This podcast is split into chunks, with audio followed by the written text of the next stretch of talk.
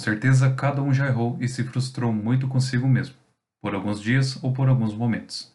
E é normal ficarmos assim. Estamos crescendo e aprendendo. Consequentemente, ao longo da vida, vamos tropeçar e cair. Mas então, como evitarmos o sentimento de aborrecimento e seguirmos em frente? Sejam bem-vindos, espero que estejam ótimos. Vamos falar um pouco sobre erros. Verdadeiramente não podemos barrar nossos sentimentos e emoções, ou simplesmente desligá-las. A não ser que você seja um androide, é claro.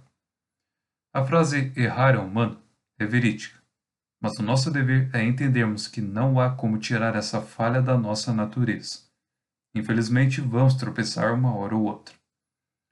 Podemos até ter o domínio em muitas áreas de nossa vida, mas em uma coisa ou outra, por mais pequena que ela possa ser, vamos cometer alguma falta. É inevitável.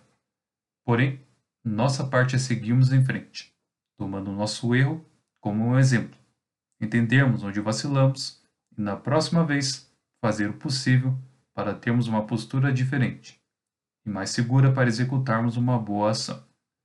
E isso servirá de lição para outras situações, e consequentemente para outras pessoas que nos observam. Agora, se ficarmos remoendo a fruta estragada, com certeza iremos passar cada vez mais mal. Portanto, para o nosso próprio bem, aceitarmos que erramos de forma inexperiente ou despreparada e aprendermos é a melhor opção. Afinal, essa é a nossa vida. Consequentemente, seríamos pessoas cada vez mais maduras e sensatas.